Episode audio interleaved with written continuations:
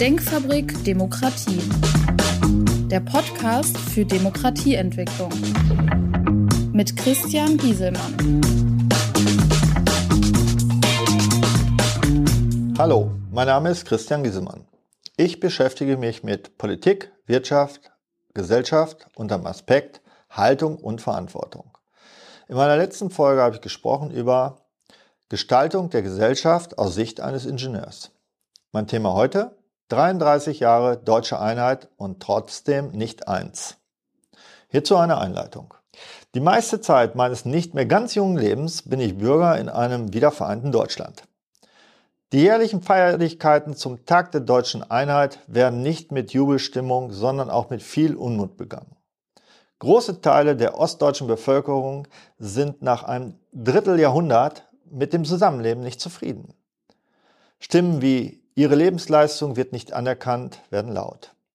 Ostdeutsche sind Bürger zweiter Klasse. Die Politik muss aufs Volk hören. Einzelstimmen, die man immer wieder hört. Dann gibt es auch ein deutlich anderes Wählerverhalten im Osten. Nach der Wende bildete sich eine linksgerichtete Partei, die in den neuen Bundesländern so viel Zustimmung gefunden hat, dass diese sogar eine Landesregierung in einem ostdeutschen Bundesland anführt.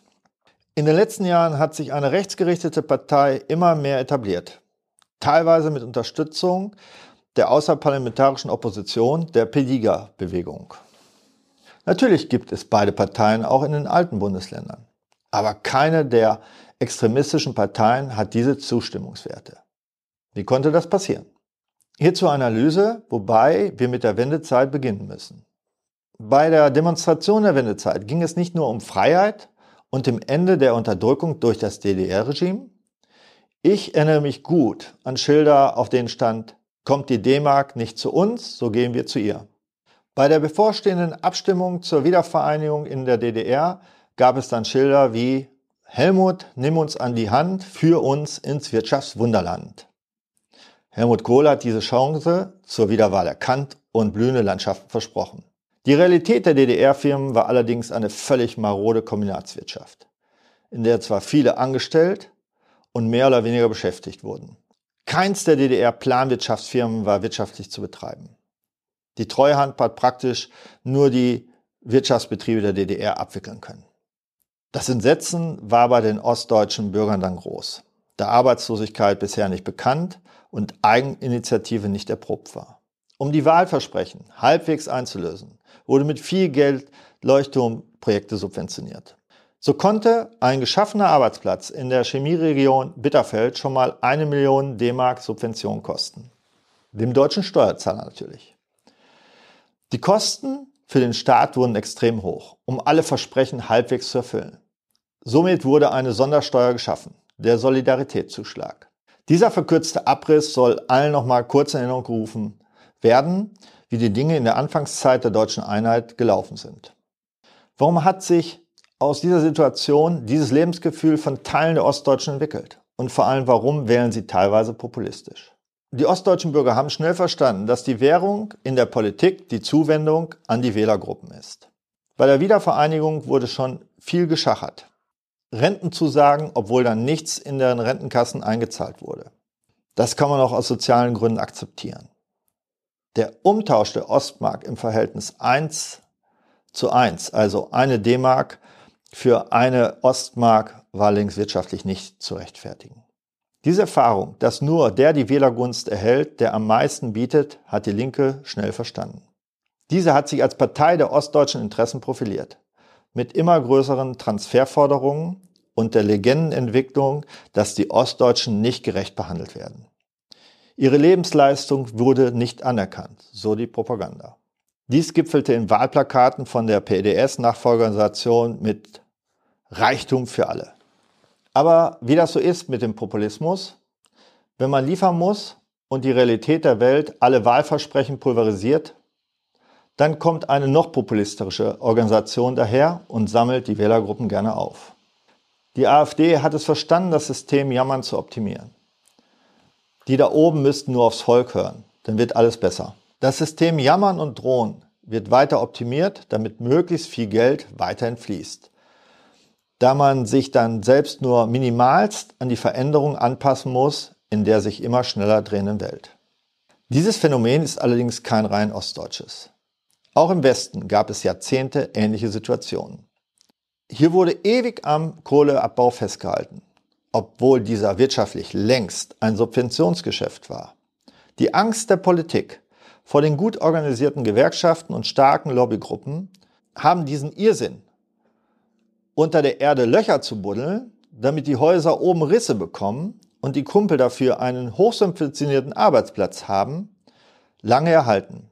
Mit dem Ergebnis, dass die CO2-Emission angestiegen ist, mit der wir heute uns herumschlagen müssen, um die Konzentration der Luft wieder zu verringern.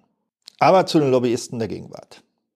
Wir haben es versäumt, allen klarzumachen, dass es keiner Sonderbehandlung der Ostdeutschen bedarf, um die deutsche Einheit noch mental endgültig zu verziehen. Deshalb brauchen wir keinen Ostbeauftragten mehr. Wir sollten den Solidaritätszuschlag komplett abschaffen. Sind damit alle Probleme im Verständnis von Ost und West lösbar? Schwierig. Wir haben eine Bundeskanzlerin aus Ostdeutschland lange Jahre gehabt. Wir hatten einen Bundespräsidenten aus Ostdeutschland. All dies hat nicht geholfen, dass es für viele noch ein die und wir statt ein uns gibt. Auch die Aussage, dass man nicht gleichberechtigt ist und von Westdeutschen übernommen wurde, ist falsch. Die DDR-Bürger durften ihre Volkskammervertreter nach der Wende frei wählen, zwecks darüber abzustimmen, ob sie als DDR der BRD beitreten wollen. Wir Westdeutsche durften nicht darüber abstimmen, ob wir wieder vereinigt werden wollten. Wir waren per Grundgesetz dazu verpflichtet. Wenn jemand mit der Situation unzufrieden sein kann, dann sind wir es, Westdeutsche, die weiter subventionieren, die sich Vorhaltungen machen lassen müssen, und dann auch noch Extremisten dafür in den Parlamenten erhalten. Welche Strategie kann es geben, diese Opfermentalität der Ostdeutschen zu beenden und der Zuwendung zu den Extremisten zu stoppen? Wir müssen all diejenigen stärken, die die Freiheit seit 33 Jahren genießen, die aus ihrem von der Stasi kontrollierten Leben ein selbstbestimmtes gemacht haben. Diese Gruppe muss erkennen, dass die ewig Gestrigen keine Zukunft gestalten können. Wir im Westen müssen mit den Subventionen aufhören. Wenn in einem Länderparlament die Extremisten die Mehrheit erlangen sollten, dann muss statt noch mehr Zugeständnisse genau das Gegenteil passieren. Über das Geld lässt sich regeln, dass die Populisten, die ja alles besser wissen und können, dann mal zeigen sollen, wie es ohne Subventionen so läuft. Die Versprechen werden dann nicht gehalten und die Populisten zerlegen sich von selbst. Werden wir alle Populisten damit los? Nein, die nächste Generation Populisten mit einer Mischung aus kommunistischem Gedankengut und nationalen Parolen in Person von Wagenknecht stehen vor der Tür. Wir werden für unsere liberale Demokratie weiter einstehen müssen. Mein Fazit? Um den Populismus nicht weiter wuchern zu lassen, müssen wir dem vordergründigen Jammern entgegenstehen.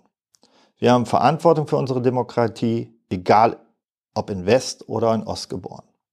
Dieser werden wir nur gerecht, wenn wir klare Kante zeigen und widersprechen, wenn Dinge behauptet werden, die angebliche Ungerechtigkeiten vortäuschen und Legenden von Unterdrückung verbreitet werden. Mein Ausblick für die nächste Folge. Als glühender Anhänger der Forschung setze ich mich kritisch mit der Förderlandschaft auseinander am Beispiel der Fusionsenergie.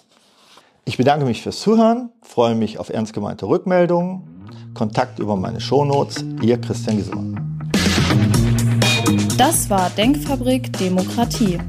Feedback per Mail oder auf www.denkfabrik-demokratie.de.